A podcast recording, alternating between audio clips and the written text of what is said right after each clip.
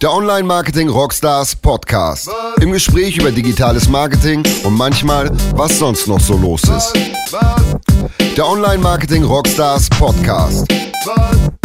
Mit Philipp Westermeier. Herzlich willkommen zum Online Marketing Rockstars Podcast. Heute ganz hoher Besuch aus den USA sozusagen. Ähm, einer der Deutschen, werden wir gleich ein bisschen mehr zu hören, der es wirklich in den USA geschafft hat, ein äh, massives Media-Business aufzubauen. Ähm, Philipp, moin. Was? Hi, geht's? Vielen Dank. ja, äh, sag mal, wie spricht man eigentlich deinen Nachnamen sauber aus jetzt sozusagen? Sagt man von Boreas oder wie sagst du das jetzt heutzutage? Ja, wie auch immer du willst, von Boreas. Okay. Fangen wir mal kurz an. Also du machst äh, Refinery 29, ähm, was in Deutschland noch nicht ganz so die Household Name ist. Ja. Aber ähm, in den USA, wie gesagt, äh, eine der größten New, sozusagen jetzt in den letzten Jahren äh, angewachsenen äh, Publisher. So auf einem Niveau, ja. bisschen anderer Vertical natürlich, aber schon so in der, in der, in der Peer Group, äh, Vice, Business Insider, ähm, äh, Bastel und was da alles gerade so hochkommt. Also schon, schon echt die Top-Liga. Ähm, erzähl mal, wie kommst du dazu, dass ein Deutscher ähm, auf einmal in New York an so einem ganz heißen Ding sitzt und dann auch noch mit ja, Content sozusagen? Umgeht. Ja, du, also ich, ich, ich lebe schon seit eh und je in Amerika. Ich bin ursprünglich mit 15 nach Amerika gekommen, eigentlich, äh, eigentlich sozusagen als Austauschschüler. Wollte, wollte auch immer irgendwie in Amerika leben, ähm, aus keinem spezifischen Grund, aber ich wusste irgendwie, dass ich da sein musste. Und, äh, und bin, habe da mein Abitur gemacht, bin da zur Uni gegangen, ähm, habe ein paar Jahre in, in digitalen Medien in Washington D.C. gearbeitet im Bereich so International Affairs. Und ähm, äh, hatte davor in Brooklyn gelebt und war immer so Teil von einer, von einer kreativen Szene da und wusste eigentlich, dass ich was machen wollte, unternehmerisch, das ähm, äh, im Content-Bereich liegt und, und hatte angefangen 2005 mit meinem Partner Justin damals ähm, so eine lokale Digital Destination aufzubauen für die besten, coolsten, unabhängigen Designer und, und Brands und so weiter. Das war so ein Zeitpunkt, wo äh, sich die Welt so äh, im Bereich Indie, Indie Music, Indie Fashion weiterentwickelt hatte und es gab irgendwie, es gab relativ wenig im, im lokalen Bereich und damit haben wir Refinery 29 gelauncht. Das war 2005 als Digital Destination. Wir haben es damals die aqui. Indie, Independent Mall of Your Dreams genannt. Okay. Ähm, und, äh, und damit haben wir Refined 29 gelauncht. Und das hatte also, ähm, das war vielleicht nicht die beste Idee der Welt, weil damals sich wahrscheinlich 2000 Leute für das, für das Projekt Refinery interessiert hatten. Aber es waren die richtigen Leute. Und, äh, und die Zielgruppe war richtig. Ja, und dann haben wir so über, über die ersten fünf Jahre bestimmt äh, Refinery ähm, aufgebaut als Marke und, und so eine Community um Refinery herum aufgebaut. Und ihr habt am Anfang auch E-Commerce gemacht, sozusagen, kann man sagen. Also ihr wolltet auch Sachen verkaufen und habt das dann so über die Jahre immer weiter zurückgenommen und immer mehr auf, auf, auf Content, auf Publisher hin, hingesteuert, sozusagen. Ja, also wir, wir, vergessen jetzt ganz leicht, dass das Content jetzt zwar ein großes Ding ist, aber von, von 2005 oder bis 2010, 2011 wollte kein Investor in Content investieren und, äh, und keiner sah da eine große Möglichkeit, äh, große revolutionäre Geschäfte aufzubauen, weil das Geschäftsmodell einfach nicht da war. Es war einfach nicht möglich, großes Publikum aufzubauen. Das war noch vor den Tagen von Facebook und Snapchat Discover und so weiter. Und, äh, und definitiv kein großes Geschäftsmodell mit Banner Advertisement. Und, äh, und deswegen war, gab es dann noch eine lange Zeit, wo Content eigentlich äh, nicht die große Wette war, wo Leute mehr Gelegenheiten gesehen haben im Bereich von E-Commerce, ähm, und Subscriptions und so weiter. Ähm, und, äh, und deswegen hatten wir am Anfang so ein geblendetes Modell zwischen Commerce und Content. Aber langfristig hat unsere, ist unsere Wette da aufgegangen, dass Content das, das, das richtige Geschäftsmodell ist und, äh, und Content natürlich auch ist womit unsere Marke und unsere Brand heute identifiziert wird. Aber ihr seid jetzt ja wahrscheinlich nicht äh, linear gewachsen von 2005 in den letzten elf Jahren, sondern ihr seid ja, äh, seid ihr dann so explosionsartig gewachsen mit Facebook oder wie war euer Wachstum und was war so das erste, wo, wo, wie habt ihr die, die ersten äh, Leser oder, oder, oder Käufer oder Nutzer gewonnen und wie ging es dann weiter? Also wir haben eine ziemlich unorthodoxe Story. In, wir haben so zwei Kapitel. Uh, die ersten fünf Jahre, also wir haben am Anfang 160.000 Dollar geraced. Das war, das war damals für uns großes Geld. Heute ist das, bedeutet das eigentlich gar nichts. Ähm, aber uh, das hat uns weit gebracht und wir waren auch immer darauf fokussiert, ein Geschäftsmodell aufzubauen, das auch Geld, uh, das auch profitabel ist. Und so ging das einfach von Tag Nummer eins. Und am Anfang haben wir Local Events gemacht. Von, von, von Store zu Store, von Laden zu Laden. Wir haben eine E-Commerce-Seite aufgebaut wir haben auch relativ schnell schon dann ähm, im Bereich Native Advertising Sachen gemacht, ähm, weil größere Marken einfach daran teilnehmen wollten. Ähm, und, äh, und dann haben wir Branded Content angefangen, wahrscheinlich so um 2008 herum, als viele der großen Verlagshäuser ähm, noch ihre Geschäftsmodelle in Print Advertisement oder Digital Banner Advertisement hatten und wo wir gesagt haben, hey, das geht nicht. Die Leute kümmern sich nicht um die, um die Banner-Ads oder die kümmern sich nicht um Pre-Roll. Ähm, die wollen Content haben, mit dem sie sich identifizieren können, auch von der Marke. Und das war dann so unser, unser ähm, erster großer ähm, Schritt in Richtung des Geschäfts, wo wir heute sind mit, ähm, also wir erreichen jetzt mehr, mehr, mehr Frauen, das ist ja unsere Zielgruppe, als, als jede andere Di Digital Destination in Amerika und, äh, und haben großes Geschäft aufgebaut ähm, mit Advertising. Aber es war total unorthodox und definitiv nicht linear. Die ersten fünf Jahre waren, waren schwere, schwere, harte Arbeit, wo wir die Marke wirklich so durch viel traditionelle Kanäle aufgebaut haben, als die. Also auch so offline und Events und so ist ja, es klingt ja schon fast auch nach Offline-Marketing, äh, um das groß zu bekommen. Offline-Marketing ist auch heute noch ein großer Teil unseres Geschäfts. Offline-Marketing ist enorm wichtig, wenn du eine Marke aufbauen willst, wo Leute sich wirklich mit identifizieren. Events ist auch ein großer Teil unseres Geschäfts. Und was noch an Offline? Also weil du sagst irgendwie dann noch Billboards oder oder oder, oder was macht ihr noch? Nee, also, also, also mit Offline meine ich hauptsächlich äh, Events, aber wir machen auch äh, also einen guten Teil Print, ähm, so äh, Promotional Magazine, Market für Marketing-Sachen. Wir haben schon ein Buch publiziert, das war Nummer eins auf der New York, äh, es war unter den Nummer 10 auf der New York Bestseller-Liste. Ähm, also eine Marke im Leben aufkommen zu lassen, ist wahnsinnig wichtig. Und das war immer Teil unserer, unserer Vermarktungsstrategie. Okay. Ähm, aber dann kam der große Push dann auch mit Facebook oder kam da nochmal ein größerer Push oder, oder ist, wie war ja, das dann? Ja klar, das war dann, ja natürlich, wie für jede andere, das war natürlich eine enorme, eine, eine enorme Explosion in, in Kanälen. So, das hat so drei oder vier Jahre, vor drei oder vier Jahren angefangen, wo auf einmal Reichweite, Reichweite, wo es auf einmal Reichweitepotenzial gab, das vorher noch nie bestanden hat. Und, äh, und damit hat sich natürlich auch die ganze Investmentszene geändert, weil auf einmal haben die Leute Geschäftsmodelle gesehen im Bereich Content, ähm, wo, wo es einen Weg gab, dass man sich vorstellen könnte, hey, hier können vielleicht neue globale, milliardenschwere Unternehmen in dem Bereich ähm, aufwachsen. Und, äh, und das gibt's erst seit drei oder vier Jahren. Und das ist, äh, das ist eigentlich dadurch erst durch zustande gekommen, dass auf einmal äh, Potenzial für Reichweite gab, wie es noch nie vorher gab. Und Native Advertising, Branded Content. Hm. Ähm, ich meine, ihr habt jetzt auch Investoren, so schon einige der absoluten Top-Namen. Äh, hier die, ähm, ich glaube, Lira ähm, ist auch bei euch investiert. Ne? Das ist ja so, dass äh, ja. der, der, der, der super VC für alle Content-Themen, äh, mit dem ja auch Axel Springer eng zusammenarbeitet, wenn man das so verfolgt. Ähm, ja. Da habt ihr einen, einen, einen großen amerikanischen Verlag. Ähm, habt ihr jetzt mittlerweile, ähm, ich glaube, auf einer, was war das, 500 Millionen oder 400 Millionen Bewertung äh, geraced ist. Ne? Also äh, schon deutsche Verhältnisse unvorstellbar eigentlich. Ähm, ja.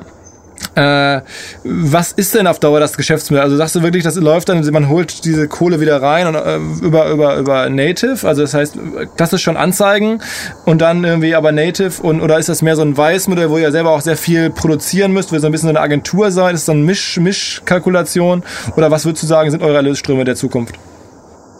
Ja, eigentlich zwei, zwei Sachen hier. Die erste ist, ist so Digital Agency und die zweite ist ähm, ähm, Content-Verkauf, also Content-Verkauf, Lizenzierung und so weiter. Also zu dem ersten Punkt, ähm, was du so Agency genannt hast, man muss sich fragen, ob das nicht vielleicht sogar der einzige Weg ist, große Geschäfte aufzubauen in dem Bereich. Und ich würde da hier klar sagen, dass nicht dass zwar viele so, so Content Studios aufbauen, ich weiß nicht, wie viele damit wirklich am Ende gewinnen werden, weil ähm, du musst wirklich die, Kapaz die Kapazitäten haben, wie eine Agency zu funktionieren, um auch strategische Fragen zu beantworten für Marken, die ähm, die neue Consumer gewinnen wollen. Und, äh, und für uns ist, ist Native Advertising alles von, also von Content Creation und Distribution zu äh, Insights und Analytics zu Events. Wir arbeiten viel mit Influencers zusammen und Talent zusammen. All das gehört zusammen, um sozusagen Marken breit gefächerte Services zu leisten. Und, äh, und das ist bei uns alles sozusagen Advertising. Also das heißt, es ist aber dann schon, schon innerhalb dieses Advertising gibt es dann verschiedenste Erlösmodelle. Von Beratung bis zu Content Distribution bis zu irgendwie ein Event. Da ist ja dann, kann man ja verschiedenste Sachen machen. Ähm, und es ist nicht mehr so wie früher im Zeitschriftenbereich irgendwie Anzeigenseite und Bums. Ja? 100 Prozent. Du hast den Nagel auf den Kopf getroffen. Die Zeiten einfach, also to dial it in, die Zeiten, wo du einfach eine Magazin-Ad äh, schalten kannst oder eine Banner-Ad und damit groß Geld zu verdienen, sind vorbei. Hm. Ähm, jetzt, ich vermute, du bist da jetzt auch bullish, aber trotzdem in Deutschland das ganz große Thema war von einem Fachmann äh, eingeschätzt. Die Business Insider Akquisition Axel Springer. Kriegt man denn so viel Geld, wie jetzt Springer da investiert hat? Ähm, kriegt man das wieder zurückverdient über, über, über die verschiedenen Kanäle? Das ist ja dann doch eher kleinteiliger, man wahrscheinlich dann doch irgendwie auch profitabel, aber äh, glaubst du, dass, dass das der Dimension auch stattfinden kann? Also äh, äh, bei, solchen, bei solchen Akquisitionen gehört ja auch immer viele, äh, äh viele verschiedene äh, Agendas hinzu. Also Business Insider, muss man erstmal sagen, ist, ist ein absoluter obsessiver Habit für viele. Da gehen viele am Tag fünf, sechs Mal hin, ich inklusive. Und sowas hinzukriegen, ist schon mal schwierig. Also da besteht eine enorm große Loyalität mit dem Publikum, besonders in den, in den, in den USA, das, das top-notch ist und wahrscheinlich das einflussreichste. Mhm. Ähm, die haben sicherlich noch ein, noch ein steep hill to climb ähm, für Monetization, aber die machen eine ganz interessante Sache mit Subscription und so weiter. Mhm. Um, News und, Fi und, Finance ist natürlich eine schwierige Kategorie für Native und Branded, wie zum Beispiel Refiner 29, wo mhm. Lifestyle für uns und Branded Entertainment gehen Hand in Hand. Das mhm. macht einfach Sinn. Mhm. In News und Financial, in, in, Financial Information ist das wesentlich schwieriger, aber um, ich glaube auf Dauer um, ist die Zukunft für Business Insider äh, äh, gut. Okay, also okay, also wer hätte mich jetzt auch gewundert, wenn du das natürlich anders siehst ähm, äh, oder oder dramatisch anders siehst, das wäre jetzt bedenklich gewesen. Ähm, aber erzähl mal so ein bisschen, ähm, ihr, ihr seid ja nach wie vor auch damit beschäftigt, noch größer werden zu wollen. Ne? Also wie viele Uniques habt ihr jetzt aktuell und und wie wie groß kann man werden? Was tut ihr aktuell, um, um noch größer zu werden? Also äh, ein ganz wichtiger Punkt ein ganz ein Kernpunkt meiner Philosophie ist, dass Reichweite alleine nicht mehr zählt okay. sondern Reichweite ohne Engagement ist, ist nichts wert. Mhm. Ähm, und deswegen setzen wir enormen Wert auf ähm, auf, auf Metrics wie, äh, wie Zeit zum Beispiel, wie viel Zeit äh, Leute auf Refinery 29 verbringen. So im letzten Monat haben Leute in unserer Kategorie Fashion, Lifestyle, Frauen ähm, viermal mehr Zeit auf Refinery 29 verbracht als auf dem nächstliegenden ähm, Wettbewerber. Okay. Und das zählt für uns am allermeisten. Wie viele Minuten ähm, sind das dann? Sind das dann Minuten oder Stunden oder, oder was messt ihr da? Also die, die, guckt ihr dann in Google Analytics rein und guckt dann, wie viele Minuten sind die da pro Tag und dann addiert ihr das auf oder wie macht ihr das? Das sind Minuten, das sind Minuten pro Tag, pro Nutzer, so um die, so um die 12, 11 äh, Minuten. Okay. Und äh, komplette Minuten letzten Monat waren es 1,2 Milliarden Minuten auf Refiner 29 Content. Okay. Ähm, und Uniques im Moment sind bei ähm, bei 25 Millionen Uniques mhm. und dann auf alle verschiedenen Plattformen haben wir nochmal ungefähr 1, 175 äh, Millionen Content Engagements. Also wenn man nur mal für unsere Hörer, wenn ihr eine deutsche Webseite wärt mit 25 Millionen Uniques in Deutschland, wäre man glaube ich in Deutschland die Nummer 2 nach der Telekom, nach, nach T-Online oder so. Also Größenordnung. also ihr seid also in den USA auch eine der größeren, klar, aber in Deutschland werdet ihr halt massiv groß, ähm, nur mal so um den Hörern so ein bisschen eine Dimension zu geben. Okay, 25 Millionen Uniques und das ist aber, das ist schon irgendwie BuzzFeed macht irgendwie nochmal deutlich mehr. Ne? Die machen irgendwie deutlich über 100 Millionen oder so. Ne? Mit einem anderen Content ja, natürlich. aber, aber also ich habe ja eben gesagt, ein, eine meiner Kernphilosophien ist, dass, dass Reichweite allein nicht mehr genug mhm. ist. Uh, die andere Kernphilosophie ist, dass uh, du für was stehen musst. Du kannst nicht nur, nur Reichweite alleine und, und jedes Topic anzufassen, ist, ist, bringt keinen Wert. Und bei uns, wir haben immer für eine Kategorie gestanden und das ist für Frauen und Content für Frauen besser zu machen als für jeden andere. Das heißt, 50 Prozent, also viel, viele Männer lesen Refinery, aber Frauen sind unser Hauptpublikum und damit haben wir enormen Wert geschaffen, weil wir einfach gesagt haben, we're not everything for everyone. Hm. Ähm, und, äh, und fokussiert zu sein ähm, ist wahrscheinlich eine der wichtigsten, ähm, wichtigsten Lessons im Moment ähm, im Content-Bereich. Ähm, und einfach tiefer gehen zu können in der Kategorie als jeder andere ist enorm wichtig für uns. Das heißt, wir müssen nicht so groß sein für BuzzFeed, um ein Geschäft zu haben, das fast so groß ist wie deren. Hm. Aber trotzdem unternehmt ihr, und das ist wahrscheinlich jetzt für viele, die das hören, interessant, äh, Anstrengungen, den Markt möglichst, möglichst gut zu durchdringen und macht jetzt ja, äh, also sagen wir mal, also Publisher Development oder, oder, oder Reichweitenentwicklung ist ja wahrscheinlich ein ganz großes Thema bei euch. Ähm, was macht ihr da gerade so? Gib mal kurz einen Snapshot, was ihr da gerade so angeht, was du so siehst. Video bei Facebook kann man ja auch lesen, gibst du Interviews zu, ähm, aber so ganz generell, ähm, wie siehst du da gerade also, die Welt? Ja, klar.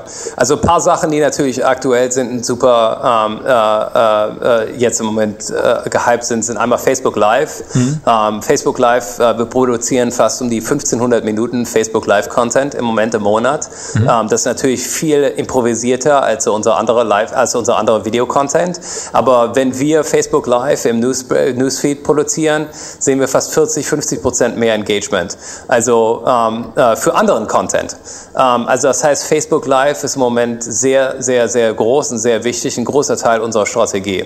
Okay. Ähm, Snapchat natürlich, wir sind auf Snapchat Discover. Snapchat Discover ist, ist, ist in, in Snapchat wieso geht ab wie sonst was. Ich würde auch sagen, dass in Deutschland wahrscheinlich noch enorm wachsen wird innerhalb der nächsten 12 bis, bis 24 Monate.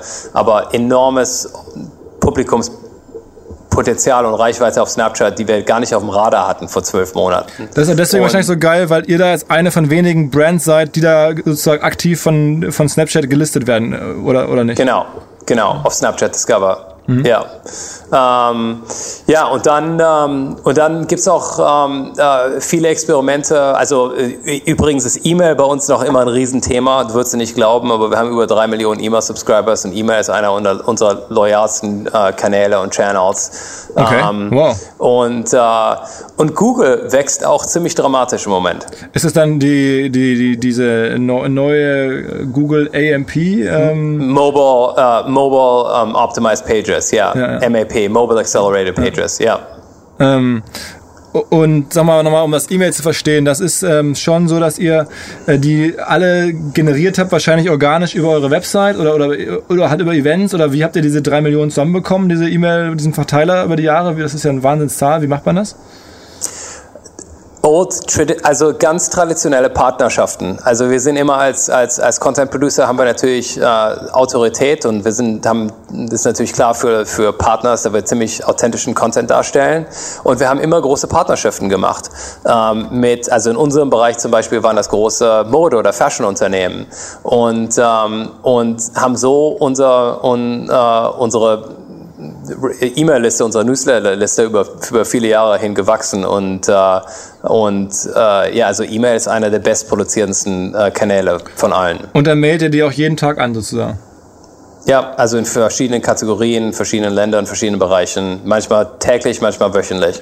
Haben wir nicht zuletzt auch bei uns gehört, irgendwie kennst du wahrscheinlich eine französische Seite, My Little Paris, äh, die auch über, über E-Mail ein Wahnsinns-Thema aufgebaut haben.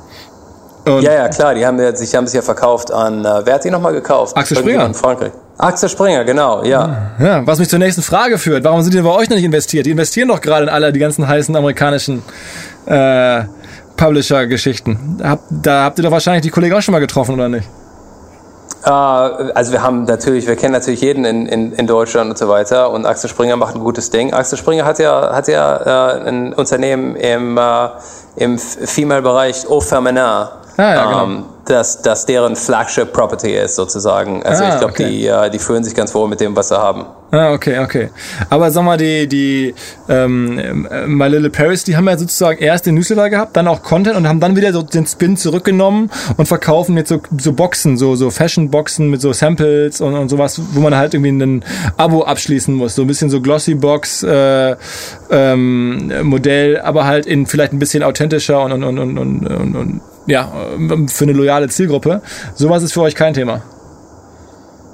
Also wir haben ja ursprünglich mit Commerce angefangen und genau. ich kann dir von Commerce über, über, äh, über ein paar Bier oder Wein viel erzählen. Commerce, löst, Commerce löst das Medienproblem und Geschäftsmodell nicht. Ähm, Commerce ist super interessant, ist aber ein enorm komplexes Problem zu lösen und ich glaube alle, jedes Verlagshaus, wer auch immer denkt, äh, dass, dass Commerce das Hail Mary ist für das Geschäftsmodell im Content, äh, der, der versteht es nicht richtig. Äh, ich, bin, ich bin absolut davon überzeugt, dass es andere Wege gibt ähm, zu monetisieren und, äh, und Boxes und so weiter sind ganz interessant ähm, als, als so ein Nebenprodukt, aber ähm, auf Dauer baut man damit kein Riesengeschäft. Hm. Wenn du jetzt so selber, ich meine, du bist ja einer der, oder ihr seid einer der, der, der den Markt entwickeln, der jetzt sozusagen an der Forefront des Journalismus oder des Content, der Contentproduktion der Welt eigentlich ja steht. Wo guckst denn du hin? Also was äh, beobachtest du jetzt, was eine Buzzfeed macht, was eine Business Insider macht? Oder wo, wie, wie, wie steuert ihr eure Firma? Wie guckst du einfach nur, naja, neue Plattformen, da muss ich dabei sein? Oder was ist sozusagen Inspiration und was ist so long term euer Ding? Ja, klar, also, also wir gehen auf jeden Fall unseren eigenen Weg. Ähm, also Video ist natürlich ganz oben drauf, wahrscheinlich der schwierigste Teil äh, der, der nächsten zwei oder drei Jahre. Schwieriger in der Monetisierung als jede andere Art von Content vorher, davor und, äh, und auch wesentlich kostenaufwendiger. So, also Video ganz, ganz, ganz, ganz, ganz oben drauf. Mhm. Ähm, und äh, ja, und dann gibt es noch ein paar Nebenbereiche natürlich live, die für uns ganz wichtig sind. Uh, wir investieren ziemlich viel in VR im Moment. Mhm. Uh, das sehen wir auch als, uh, als Gegend, die für uns ganz, ganz interessant ist. Und, ähm, und dann der, der Bereich Talent und Influencers. Um, ähm, also YouTube, YouTube Snapchat und so weiter. Und, und da geht unser Geschäft im Moment auch ziemlich auf. Das heißt, am Ende äh, landet man bei euch auch in einer Welt, wo eure eigene Plattform gar nicht mehr so wichtig ist und man vielleicht sogar nur mit der Marke in verschiedenen anderen Plattformen oder Kanälen leben kann und man braucht gar nicht mehr sowas wie eine Homepage. Also so, so Extremfall dieses äh, Now This Modell. Ja, klar. Also das ist ja, das, also die Homepage wird für Loyalisten immer noch wichtig sein oder Apps oder so weiter. Aber am Ende des Tages ist es ja, läuft alles auf ein Distributed Ecosystem raus, besonders weil Video und, und Mobile so explodieren. Uh, und das bedeutet auch, dass du stärker als Marke investieren musst als, als alles andere. Ein wichtiger Punkt übrigens, der für uns enorm ähm, äh, äh, wichtig ist im Bereich Distributed und Social und so weiter, ist, dass wir einen sehr hohen Anspruch für Design und Visuals haben, dass alles immer wahnsinnig consistent ist. Das heißt, dass wenn du irgendwas im Feed siehst, Newsfeed, äh, Facebook, Instagram, du weißt, dass das von Refinery 29 kommt. Sofort, einfach nur als Visual Signal. Vielleicht da mal die Frage, wie ist denn eure Firma aufgestellt? Wie viele Leute arbeiten jetzt für, für Refinery 29 und was machen die so? Jetzt grober Breakdown in die einzelnen Bereiche. Also wir sind so um die 420 im Moment mit Büros in New York, LA, London, jetzt Berlin jetzt seit, äh, seit, seit ein paar Monaten, seit heute offiziell. Ja, und Glückwunsch. Kern, Kern, Kernbereich, vielen Dank. Kernbereiche sind äh, natürlich äh, Content Production, also Editor Redaktion, Video, ähm, Produkt und Technologie, ähm, äh, Verkauf und Marketing und äh, Data und Insights. Das heißt, wie viele Redakteure macht das dann ungefähr bei 420 Leuten? 100 Redakteure oder 50 oder? Ja, also zwischen Video und Redaktion haben wir wahrscheinlich so, und das ist jetzt ein Team, also das ist ziemlich neu bei uns, haben wir so um die 120, 135, 130 Leute. Wow, das ist ja eine größere Redaktion als irgendwie die größten deutschen Frauenzeitschriften ne? jemals hatten, glaube ich. Wahnsinn. Ja, wir, wir meinen es ernst. Ja, ja, ja, ja, ja. Und, und kannst du so ein bisschen was sagen? Ich habe jetzt versucht rauszubekommen, jetzt nicht gesehen, sagen wir mal so, so Umsatzzahlen, was gibt ihr da irgendwas raus oder, oder ganz grob so, so Metrics, äh, die, die ihr nennen könnt, außer die Reichweite? Also das Gröbste, worüber ich spreche, ist, dass wir dieses Jahr ein neunstelliges Unternehmen werden. Wow, wow. Okay, also das heißt schon echt irgendwie sehr, sehr ordentlicher Umsatz. Und dann ja auch doppelt oder deutlich größer als Business Insider. Ne? Also ich habe mich jetzt, wenn ich mich richtig erinnere, hat Business Insider ich irgendwie 40 Millionen Umsatz nur, in Anführungsstrichen, gemacht. Dann seid ihr ja deutlich größer. Ja. Glück, wow, das überrascht mich. Finde ich, finde ich, ist vielleicht ein bisschen auch, weil das ein tolles äh, Vertical ist, aber generell eine super Leistung. Wahnsinn. Ja, vielen Dank, vielen Dank. Ähm, und das machen dann irgendwie, wenn man da guckt, wie viele Leute braucht man um im, Sales oder in diesem ganzen Agency-Bereich, äh, um das hinzuholen, so Größenordnung, auch dann wahrscheinlich 100 x ja, also, also es ist ein Bereich wahrscheinlich fast so um die, um die 80 Leute. Die sind natürlich in sehr vielen verschiedenen Bereichen Verkauf, Sales, Marketing, äh, Strategy, ähm, Account Managers, aber wahrscheinlich so um die 80 oder 90 Leute. Ganz kurze Unterbrechung. Ähm, Midroll Werbeslot in eigener Sache. Wir verkaufen ja auch kostenpflichtige Reports, wie ihr wisst. Ähm, und zwar kosten die 99 Euro. Und wir gehen dann in die Tiefe und beleuchten bestimmte Online-Marketing-Themen ähm, ja, sehr tief, sehr ausführlich, hoffentlich sehr kompetent. Ähm, und aktuell zum Beispiel sind wir im Thema Facebook Advertising drin. Da geht es dann um Kampagnen-Setup, Werbeziele verstehen, richtig einsetzen, Targeting, was ist der Edge-Rank, wie hilft der Edge-Rank, ähm, solche Zusammenhänge überhaupt erstmal durchzuholen und dann zu wissen, was man damit machen kann. Ähm, natürlich Kampagnenoptimierung, all sowas. Ähm, gibt es direkt bei uns auf unserer Webseite onlinemarketingrockstars.de logischerweise. Da gibt es den äh, Navigationspunkt äh, Report und da gibt es das alles und neben den ganzen kostenpflichtigen Reports, die wir in den letzten Monaten produziert haben, haben wir auch um, einen Gratis-Report, wo wir sagen, da sollt ihr mal erleben, was wir so machen, den geben wir umsonst raus. Das ist Instagram-Marketing, also alles rund um Instagram. Der kostet nichts, könnt ihr euch einfach runterladen.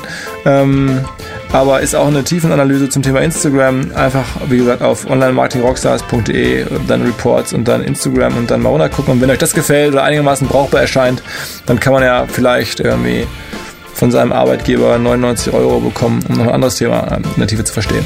Okay, das war's. Ähm, lass noch mal verstehen, du bist ja nun sehr nah dran an diesen ganzen neuen Plattformen. Da kommen jetzt permanent neue, Snapchat wird groß. Fallen denn auch welche raus? Also in Deutschland hört man immer jetzt so, da kommen also die ganzen Nachrichten, Twitter wird schwierig und so bei uns an. Ähm, andere werden vielleicht auch wichtiger und unwichtiger. Sag mal so, was ist da gerade vielleicht auf dem, wo ihr nicht mehr so groß hinguckt aktuell oder, oder eine Plattform, die vielleicht überschätzt wird? Also ich meine, die Zukunft gehört Google, Facebook und Snapchat und es ist schon interessant zu sehen, wie viel, wie viel wie wir gemacht haben mit Periscope und Meerkat und so weiter vor einem Jahr oder ein bisschen länger und dann hat sich Facebook über Nacht entschieden, dass sie Facebook Live machen und dann auf einmal war da nicht mehr so viel. Ja. Das, scheint, das zeigt schon die, die, die Kraft von, von, von Facebook. Aber generell versuchen wir so viel wie möglich ähm, in neue Kanäle zu investieren. Und, und, und, und, am Anfang, wenn die also am, am, am Ursprung sind, machen wir das auch ziemlich locker. Also mit, mit jungen Leuten bei uns im Büro, die da einfach eine Gelegenheit sehen und, und äh, dann überdenken wir das einfach nicht so. Aber natürlich dann, wenn die wachsen im Potenzial, dann, dann wird das wesentlich professioneller. Also Facebook, Snapchat, Instagram und so weiter haben alle ihre eigenen Teams. Hm. Und äh, jetzt ist ja zwei Gründer für einen Frauen-Vertical, äh, ist ja auch ungewöhnlich. Beschreib mal, wie das so, wie ihr da aufgestellt seid. Ihr habt wahrscheinlich, äh, ich weiß, ihr habt eine Chefredakteurin oder eine Chefredaktion oder da, da, zumindest seid ihr im Führungsteam nicht nur Männer offensichtlich. Und seit wann sind die dabei und wann habt ihr sozusagen angefangen, da richtig äh, Content-Expertinnen auch dazu zu holen? Nein, nee, wir haben also vier Founders, also das bin ich und mein Businesspartner Justin. Wir kennen uns schon seit Ewigkeiten, sorry, seit, ähm, seit äh, ähm, äh, Highschool-Zeiten schon und dann zwei Co-Founders, unser Editor-in-Chief und unser Creative Director. Also von Anfang an hatten wir immer zwei Frauen im Mix, die eigentlich auf dem, ja, okay. äh, auf dem Content- und Creative-Bereich zuständig waren. Ah, okay, okay, okay. Und da habt ihr dann irgendwie, seid jetzt irgendwie äh, gar nicht so sehr innerlich bist du dann involviert, sondern dann bist du eher Vermarktung und, und, und Reichweitenentwicklung und, und die, die Ladies machen dann sozusagen mehr das Innerliche. Kann man sich das so vorstellen? Ja, aber also ist schon wichtig bei uns. Also wir legen schon großen Wert auf, auf unsere auf unsere Mission, äh, die die die Frauen äh, äh, äh, beeinträgt und das unser unser Executive Team also 70 Prozent äh, Frauen, also auch in in in, in Schlüsselfunktionen auf der Business-Seite. Okay. Ähm, äh, jetzt seid ihr seit neuestem, sag ich mal, in, in Deutschland, also seit heute offiziell.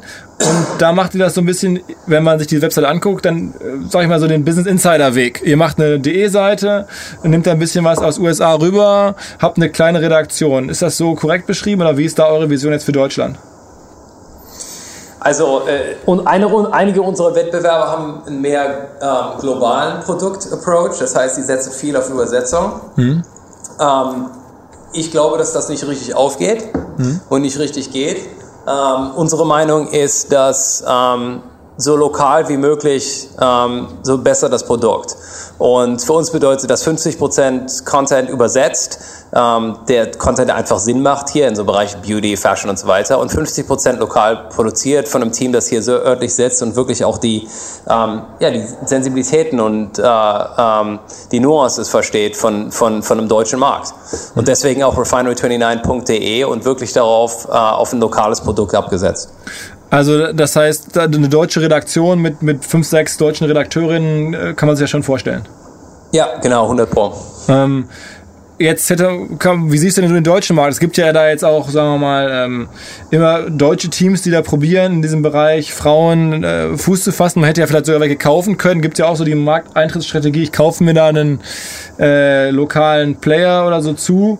Ähm, räumt ihr das jetzt auf? Also warum bist du da so optimistisch? Auf, aufgrund des ganzen US-Know-hows? Oder äh, erzähl mal so ein bisschen. Also erstmal bin ich Optimist generell im Leben. ähm, zweitens, zweitens komme ich natürlich hier ursprünglich her und verstehe den Markt ein bisschen mehr und hoffe, dass ich einen kleinen Vorteil habe. Mhm. Ähm, drittens ist ähm, Deutschland ein enorm wichtiger und natürlich historisch wichtiger Journalismusmarkt, aber ich glaube, dass unsere Kategorie, besonders Frauen, noch ziemlich traditionell darauf ist. Mhm. Ähm, und, ähm, und unser, unser Themenbereich setzt ja auf so Stil und Substanz gleichzeitig. Und ich glaube, besonders weil äh, Nutzer bei, durch Facebook Newsstream und so weiter daran gewohnt sind, ein, ein, ein, ein Piece of Content zu sehen über, über, über Leben und gleichzeitig Politik hintereinander, ähm, das auch bei Refinery 29 gewohnt sind und dass es nicht so einfach nur Fashion, Beauty und das ist ein Frauenthema und das genug.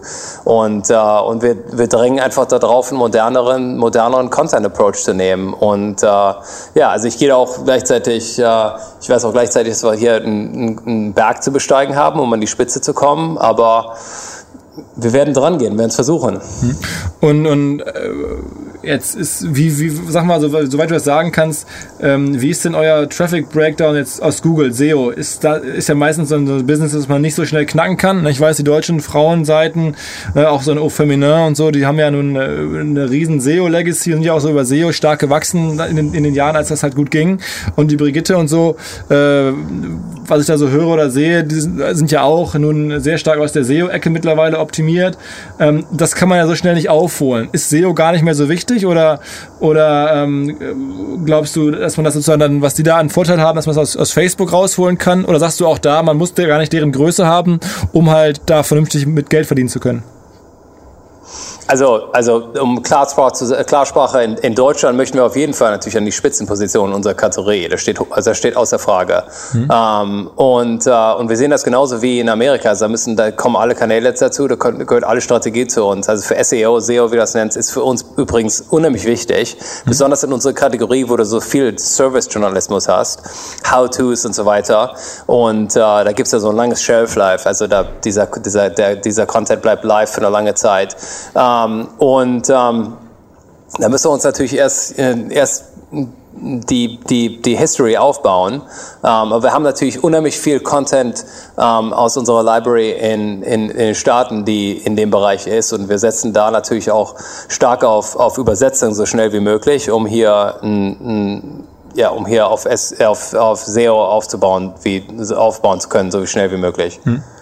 Okay, aber das heißt, irgendwie Akquisitionen oder sowas äh, kommen nicht äh, äh, ich, ich, also nicht für uns, also es macht keinen Sinn am Anfang. Am Anfang jetzt über die nächsten zwölf Monate sind wir hier in Investment Mode in Deutschland und möchten einfach mal sehen, wie ähm, werden sehen, wie schnell und hoffentlich wie aggressiv wir hier an die an, an die Spitze kommen können und äh, ähm, ja und und wie sehr wir unsere Capabilities, die wir in Amerika aufgebaut haben, durch die verschiedenen Kanäle auch hier hm. nutzen können. Bist du denn selbst jetzt demnächst mehr in Deutschland oder, oder lebst du weiterhin dauerhaft in, in New York oder wie ist so dein persönlicher Plan? Ja, ich lebe absolut in New York, aber ich, ich bin natürlich so oft hier wie, wie möglich und auch und natürlich ist mir, liegt mir das natürlich auch persönlich am Herzen, dass wir hier erfolgreich werden. Weißt, ich bin mit 15 nach, äh, nach Amerika gegangen und äh, hätte es mir im wildesten Traum nicht vorstellen können, hier zurückzukommen, vollen Tag Presse, Refinery 29 zu launchen und, äh, und ist ja auch, ist, ist persönlich eine, eine, ein super spannender Teil meines Lebens im Moment. Ja, ich meine, du, du hast ja das, das, das Traumleben. Also erzähl mal so ein bisschen so, weit du da Lust zu hast. Jetzt, ich war selber auch mal im 15 in den USA, das ist jetzt irgendwie 20 Jahre her, und dann war ich noch mit 16 wieder hier.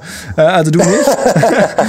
du nicht. Ähm, wie, wie, wie ist dann weitergegangen? Du wolltest dann unbedingt da bleiben, hast dann da studiert, irgendwie an einer bekannteren Schule. Wo warst du da? Äh, ich habe bei Columbia studiert. Okay, das heißt, du warst auch schon Austauschschüler dann in, in New York direkt oder so? Nee, ich war erst Austauschschüler in, uh, in Massachusetts. Okay, okay. Und bei einer Familie ganz normal und dann irgendwie wolltest du nicht wieder zurück und hast dann irgendwie Columbia gemacht, was ja eine geile Uni ist. Und dann. Ja, also ich war. Ja, ja, genau. Also ich war also ursprünglich im Internat gelandet für ein Jahr in, uh, in Massachusetts und dann bin ich zu Columbia gegangen und habe da, hab da uh, studiert. Und uh, ja, also völlig natürlich die ersten paar Jahre Refinery super Schritt bei Schritt aufgebaut ähm, und ja, über die, letzten, über die letzten fünf Jahre, als das Unternehmen wirklich so explosionsartig gewachsen ist und, äh, und wir auch wirklich die Marke so aufgebaut haben, ist das natürlich ähm, alles verständlicher geworden für Familie und so weiter, was Refinery 29 eigentlich ist und was wir machen. Und äh, im Moment ist das natürlich ein wahnsinnig spannender Moment, weil wir global ähm, äh, äh strategisch also über, natürlich sehr, äh, da, darüber viel nachdenken im Moment. Und global ist halt wichtig für uns, deswegen äh, ich halt viel unterwegs und es ist wichtig aus eigentlich aus drei Kerngründen. Eins, äh, unsere Mission ist global, ähm, Frauen zu unterstützen und zu inspirieren weltweit und, äh, und zweitens kann man global durch die Kanäle, die es jetzt gibt, schneller wachsen als auch viele lokale Unternehmen und drittens suchen Marken für globale Partner. Und äh, deswegen ist das jetzt gerade ein Kernthema für uns. Wie alt bist du eigentlich? 37. Wow, genauso alt wie ich. Krass. Was man hätte alles werden können. Ähm, und wie muss man sich das jetzt vorstellen, ähm, so als, als äh, ja, Deutsch oder, oder Deutschstämmiger, du bist ja, wenn man dich auch sprechen hört, ja schon äh, äh gut, äh, zumindest zur Hälfte Amerikaner wahrscheinlich auch. Ähm, lebst du jetzt in Brooklyn in Park Slope äh, oder, oder wie stellt man, also ich meine, die meisten unserer Hörer waren wahrscheinlich schon mal in New York. Wie lebt man da so? Mach mal kurz so einen, so einen ganz kurzen Snapshot. Wie, wo wohnst du da? Also, wie macht man das? Wo sitzt ihr? Ja, also ich lebe in, ich lebe in Williamsburg in, in Brooklyn. Ähm, das ist so einer der, der kommenderen Teile von Brooklyn, aber Absolut. ich muss sagen, dass ich ja schon seit, seit, seit langer Zeit lebe. Ich war davor in, in, in Greenpoint und unser, wir sitzen in, uh, im Financial District, also unten in Lower Manhattan. Das ist so die letzte, uh, die letzte Frontier im Moment in New York, weil sich da so, wahnsinnig viel ergeben hat um, um den World Trade Center Site herum. Und uh, ja, und äh, ich glaube 70 oder 75 Prozent unseres, unseres Büros, also über 400 Leute, leben in, in Brooklyn, der Rest ist in Manhattan verteilt. Ähm, 70 Prozent Frauen, 30 Prozent Männer, Durchschnittsalter 29. Ah. Und äh, ja, und im Moment ist es natürlich dieses Jahr ein enorm spannendes Jahr äh, mit der Expansion in, in, in Video und, äh, und der globalen Expansion. Da unten in Manhattan, da, wo im, im, im ganzen Financial District, das ist wirklich so offensichtlich, ich habe das schon von vielen gehört, dass da die, die Banken und so wegziehen und dass da jetzt sich die ganze so eine Publisher-Gegend neu bildet. Da, ich hab, vor kurzem hatten wir hier zu Gast den Kollegen äh, von, von High Snobiety zum Beispiel, der auch ein New Yorker Büro hat, der sagt, er sitzt ja, auch da unten und so. Also das ist wohl da die, die, die, die ja genau, genau. Ja. Das ist wohl da so die die heiße Gegend gerade, ne? Ja, ja, so, also Financial District ist wahnsinnig im Kommen. Das also in New York, also kannst du ja sowieso eigentlich Mieten nirgendwo bezahlen. Im Financial District ist es auch wahnsinnig. Uh, wir sind da vor drei Jahren hingezogen, übrigens in, Büro, in ein Büro, das für 30 Jahre das New York Office for Tuberculosis Research war. Okay. ja. Und, uh, und, da, und da sind wir drin und uh, nee, das ist eine, also diese ganze, diese, das, das, der, der Ursprung da, Banken und Investmentbanken sind eigentlich mehr oder weniger unten weg. Also es wird schon eine Art von uh, ähm, von so kreativen Unternehmerszene. Mhm. Okay, wow. Und dann äh, ähm, hast du dich sozusagen über, über Washington, wo du deine Station gemacht hast, da so, da so reingeklingt und bist dann in diese Szene reingerutscht, mehr oder weniger? Ja, ja, klar. Also am Anfang war natürlich kein VC-Szene, gab es auch gar nicht. Ähm, wir waren da ursprünglich, also ich glaube, wir wussten gar nicht, was ein VC war, als wir angefangen hatten. Und, äh, und dann über, äh, ja, über die nächsten fünf Jahre hat sich natürlich alles enorm schnell en entwickelt in New York. Ähm, und äh, ja, und seitdem haben wir, ich glaube, drei oder vier Rounds gemacht mit Financial Investors und Strategic Investors. Ähm, und äh, und natürlich das Netzwerk aufgebaut, die Zähne aufgebaut. Ähm, ja, und, äh, ja, jetzt, jetzt gibt ein spannendes, jetzt gibt es ein spannendes Kapital über die nächsten zwei Jahre als äh, wegen wegen Video und wie sich das alles äh, entwickelt. Wen siehst du eigentlich als Wettbewerber? Also wenn man jetzt äh, auf wen guckst du? Also jetzt guckst du dir auf klassische große Frauenbrands? Also ist eine Vogue oder so für euch irgendwie interessant oder gar nicht? Oder oder oder hat diese globalen äh, ja Women's Brands? Ja, oder ja, was doch, ist für auf jeden Thema? Fall. Also eine Marke wie, wie Vogue ist natürlich wahnsinnig relevant, weil die fast jeder auf der Welt kennt, aber für so eine Millennial Audience ist sie einfach nicht mehr so relevant. Das heißt, also Vogue ist auf jeden Fall ähm, interessant und, äh, und, und wichtig, aber das, also Competitors sind, sind, sind natürlich, gibt, unsere Competitors sind auch natürlich die, die anderen großen digitalen Up-and-Comers, von denen du schon gesprochen hast, eben, genauso wie die großen, großen Verlagshäuser. Also, ähm, also Comp Competition ist eigentlich so auf allen Seiten. Okay, also schon, schon, man, es ist, also klingt jetzt immer so ähm, nach dem so so unbeschwert, aber da ist auch schon ein harter Markt am Ende. Also die die Werbekunden haben auch schon die Wahl und, und man muss da schon einiges tun, um die um die Partner zu gewinnen sozusagen. Das ist ein enorm harter Markt, ja. Vor allen Dingen, vor allen Dingen Partner nicht nur zu gewinnen für so transactional Business, aber für, für, für strategisches, äh, also wirklich strategischer Partner zu werden für, für the Long Term, das, da gehört schon einiges dazu. Also der Markt ist enorm, ist enorm competitive. Okay. Ähm, ganz generell siehst du da, also ist das jetzt, ich, das, das Thema war ja nun, nun jetzt ziemlich ziemlich heiß sozusagen. Publishing nimmt das wieder so ein bisschen jetzt ab, hat sich das bei Facebook so ein bisschen gelegt. Ich meine, man sieht ja auch schon, dass so, dass so, so, so, so halbe Publisher-Brands gibt, ich sag mal so Upworthy und diese ganze Generation, die jetzt schon wieder so auf dem, auf dem Rückmarsch sind, die nicht mehr so viel Traffic bekommen von, von Facebook. Ist das schon wieder so ein bisschen rückläufig, glaubst du, oder, oder geht dieser ganze Content-Kampf sozusagen noch weiter? Oder kommen da noch neue rein? Oder war es jetzt erstmal ein neuen Brand, glaubst du?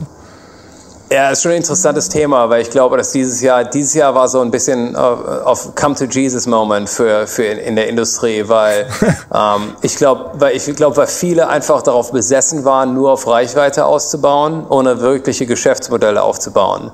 Ähm, und, äh, und das geht einfach nicht. Und da haben wir halt viel von gesehen. Und, und Clickbait gab es mal. Clickbait ist, ist jetzt weniger wichtig, aber deswegen sage ich auch eben nur, Reichweite zählt nicht mehr. Und deswegen ähm, ist, ist, gibt es wirklich, glaube ich, einen Unterschied zwischen denen, die Reichweite haben und wirklich ähm, Zielgruppen, die, die tief gehen und Geschäftsmodelle, die wirklich ähm, aufgehen. Und da gibt es am Ende des Tages nur wenige von Marken, die da wirklich draußen, die da wirklich stehen. Und deswegen ähm, gibt es diese, diese, diesen absoluten hundertprozentigen Fokus nur auf Publikum, Publikum, Publikum, der zählt einfach nicht mehr.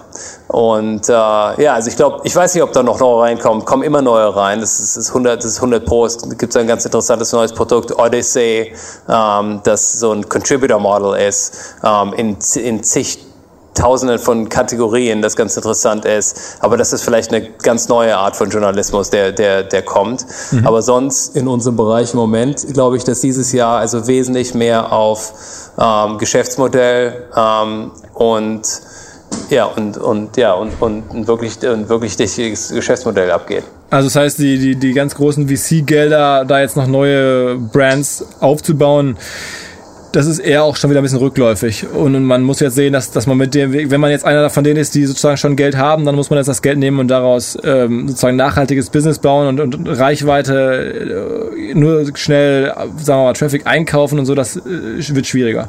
Die Tage sind vorbei, die Tage sind gezählt, 100 Prozent. Unsere, unsere spätere Investmentrunden ähm, ohne Geschäftsmodell, die wird es nicht mehr geben. Und dann gibt es natürlich auch viel so, also einen, einen großen Fokus auf so News-based Zeit. Und News ist eine relativ einfache Kategorie, weil Traffic gibt's halt immer für News, aber es ist auch eine schwierige Kategorie zu monetisieren. Also ähm, ich glaube, also es wird, es wird halt schwieriger, weil du musst halt wirklich Geld verdienen können. Hm, hm. Und das ist natürlich dann wirklich, man muss sich das so vorstellen, ihr lauft auch ganz normal zu Mediaagenturen, ihr lauft zu Brands hin und erklärt denen so ein bisschen, was ihr macht. Ihr bietet denen an, Pakete zu schnüren aus der Reichweite, aus euren Services. Also das ist jetzt äh, dann am Ende doch auch wieder ein bisschen bodenständig, ne? Gar nicht nur äh, jetzt der Facebook-Wahnsinn, sondern auch irgendwie ähm, das Geld muss man dann noch per Offer ganz normal nach Hause bringen. So stelle ich mir das vor zumindest. Ja, 100 Prozent. Also ich, ich verbringe wahrscheinlich 50, 60 Prozent meiner Zeit damit, zu uh, Client-Meetings zu gehen und uh, zu, zu Marketing-Meetings und so weiter. Das ist ein, das ist ein absoluter, absoluter Kern, Kernpunkt des Geschäfts. Uh, wir, wir stehen ja dafür, ähm, eine, eine große, wichtige, einflussreiche äh, äh, Marke für Frauen zu bauen, aber die muss auch genauso standhaft sein und genauso Resultate bringen für Marken und für Partner. Das heißt, diese die ganzen, äh, sagen wir mal, out-of-the-box-Monetarisierungsoptionen, die man so hat, jetzt irgendwie Google AdSense, Facebook Audience, äh, Outbrain, diese ganzen Geschichten, macht ihr sowas überhaupt oder ist das für euch gar nicht darstellbar aufgrund eurer Marke? Nee, das ist, ein, das ist ein Hobby. Das kannst du nicht, damit kannst du kein großes Geschäft aufbauen. Okay. das geht vielleicht am Anfang, das haben wir natürlich auch gemacht, also aber für vielen Jahren. Aber ähm, also um wirklich qualitative guten, guten Inhalt aufzubauen, kannst du das nicht machen. Aber ich meine, ich sehe und diese ganze und diese ganze Outbrain-Geschichte ist auch ist auch so ziemlich am Ende, weil einfach so so meaningless Traffic einzukaufen, ähm, das bringt keiner das bringt keiner Marke Resultate. Hm. Okay. Ähm, aber wenn man sich über deutsche, sagen wir mal, Legacy ähm, Publisher-Sites drüber surft, dann haben die ja davon alle Hand. Ne? Dann haben die wirklich da bis hin zu AdSense und, und, und, und äh, sagen wir mal, vielleicht nicht mehr Pop-Under, aber ansonsten haben sie ja noch ganz viel. Aber da habt ihr euch sozusagen von verabschiedet und das macht ihr nicht mehr, ihr macht eigentlich am Ende nur noch Direct Deals. Ja, es geht ja gar nicht anders. Was, ich meine, du, jeder will natürlich, muss natürlich, also in jedem Geschäft willst du natürlich jeden äh, äh, Tropfen äh, rausquetschen. Das, das macht ja auch absolut Sinn. Aber so, you know, zigtausend Banners, keine Viewability und so weiter, das ist, äh, das, das, das bringt keinem Resultate. Hm. Und äh, also wir, wir, wir, wir haben uns da wesentlich mehr konzentriert auf, äh, auf größere, tiefgreifendere Programme, die wirklich, äh, die wirklich Wert bringen für Marken. Mhm. Und sagen wir, sagen wir vielleicht ein paar Worte zum Thema Mobile, weil das jetzt auch ja für viele äh, Publisher so die Frage aufkommt, macht man jetzt eine App, wie macht man das mit der Mobile-Website, wie, wie kriegt man Reichweite auf eine App? Ich weiß auch ne, von, von den Kollegen bei Zalando zum Beispiel, die versuchen irgendwie ihre, ihre, ihre Content-Apps irgendwie zu pushen, wahnsinnig schwierig. Wie macht ihr das? Wie geht ihr mit dem Thema um? Also wir haben vor, vor ein paar äh, Monaten eine, eine, neue App entwickelt, die gibt es leider in Deutschland nicht, aber die heißt This AM, das ist eine Morning News App und die, ähm, die ist ungefähr bei 200.000 Subscribers. Ähm, ziemlich high Retention Rate, also fast 60 Prozent der Leute kommen wöchentlich zurück. Ähm, und das ist ein Erfolg für uns. Aber Apps in generell ist genauso wie Webseiten, die sind ähm, auf Dauer in meiner Meinung vorbei. Also wie viele Apps schaust du dir auf deinem Telefon an? Es mhm. ist schwer, schwer zu vorstellen, als, als wenn dir vier oder mehr als vier oder fünf Apps regelmäßig auf deinem Smartphone anschaust. Mhm. Und ähm, und Publikum in, in Apps reinzubekommen, ist so wahnsinnig schwierig ähm, der, sogar der, der ganze Werbemarkt bei Facebook für ähm, App Referral ist ja eingebrochen. Und ähm, ich glaube, das wird, also ich, wir sind mit, mit Apps so am, am, am Ende von einer Ära. Mhm. Okay. Also das heißt, irgendwie Mobile ist dann auch sozusagen, seid ihr dann mehr auf den Plattformen, äh, die wir am Anfang besprochen haben, von Facebook über Snapchat und lebt da mit eurer Marke?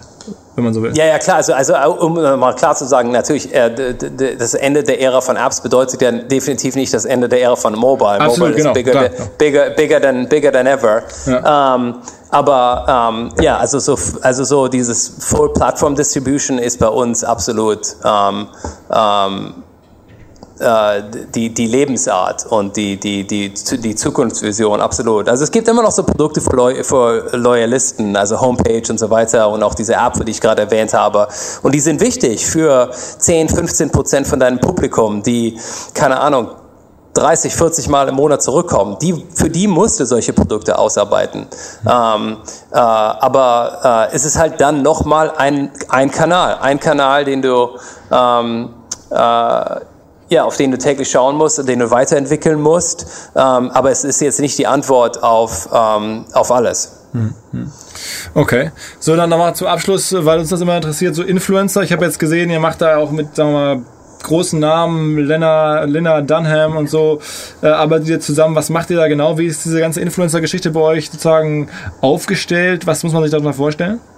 Ja, also Influencers sind bei uns ziemlich wichtig. Wir haben da so ein Geschäft, das heißt Here and Now. Mhm. Und das ist unser Influencer-Geschäft und wir arbeiten da zusammen mit Social Influencers, aber auch mit Hollywood Celebrities. Mhm. Ähm, und äh, wir haben da eigentlich so, ein, so eine Art von Talent Agency und arbeiten zusammen mit, den, äh, mit dem Talent für, also eigentlich, in, eigentlich Inhalte, die wir redaktionell für uns entwickeln, aber natürlich hauptsächlich mit Marken, als sozusagen als Extension für Marken.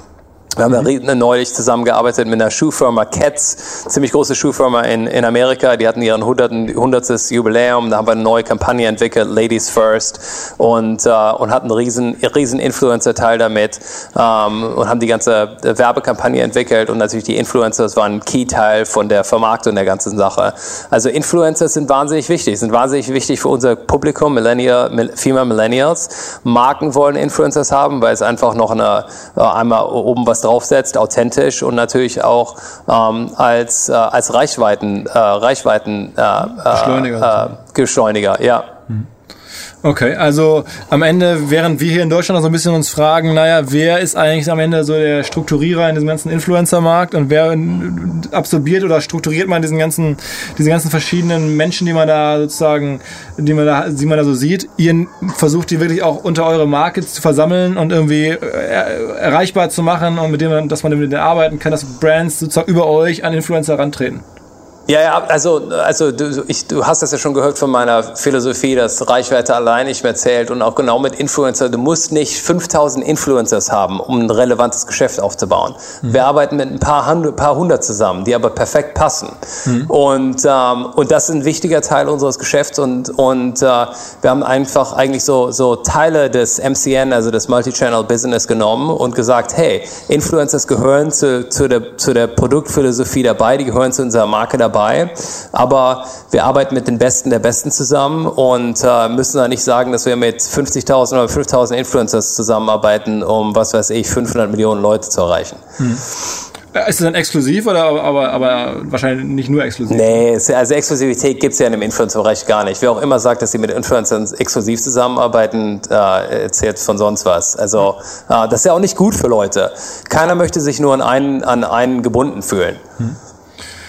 Okay, Wahnsinn. Ähm, das war äh, echt extrem viel Neues. Ich fand es äh, dafür, dass du jetzt ja. auch in so einem großen Ding drin sitzt mit sehr viel Attention, äh, extrem offen, extrem äh, ja viel sozusagen einfach mal erzählt. Ähm, super angenehm. Ich hatte so ein bisschen Sorge, Mensch, das wird jetzt vielleicht sehr politisch oder sehr so äh, nur auf wenige Botschaften runtergedrillt. Überhaupt nicht. Ähm, fand ich total ja, inspirierend, dir zuzuhören. Hab viel gelernt. Ähm, ich bin sehr gespannt, wie ihr hier in Deutschland loslegt. Ähm, wir werden da jetzt natürlich euch hier einmal groß äh, featuren, so gut wir das können. Ähm, und hoffen, dass das Ja, abhebt. vielen Dank. Ja, natürlich, natürlich. Ja. Wenn, wenn du nochmal das Bedürfnis hast, in Deutschland eine große Bühne zu betreten, ähm, bist du herzlich eingeladen. Wir machen halt auch mal eine große Konferenz, kommen 6000 Leute und hören dir zu. Kommen noch mehr, aber 6000 hören dir dann zu auf der Bühne. äh, wenn du Lust hast, äh, können wir nochmal sprechen. Ähm, ja, das wäre super, würde ich mich riesig freuen. Und also nochmal vielen Dank für die super Diskussion. Also du hast wirklich tolle Themen angesprochen. okay. Ja, ich bin, ich möchte mir wirklich gerne vorstellen, wie dein Leben da so ist. Hätte man ein paar Mal anders, wäre man anders abgebogen. Ich bin auch sehr marketingaffin, sehr medienaffin. Aber ich sitze hier in Hamburg in so einer heißen Podcast-Kabine und du hast gerade eine Menge Pressetermine in Berlin. Ja, ja, du musst mal vorbeikommen. Du musst mal vorbeikommen. Alles klar, mein Lieber. Ähm, ich danke dir sehr und ja, bis bald mal. Okay, alles klar, super Interview. Vielen Dank. Danke dir. Ciao, ciao. Ciao.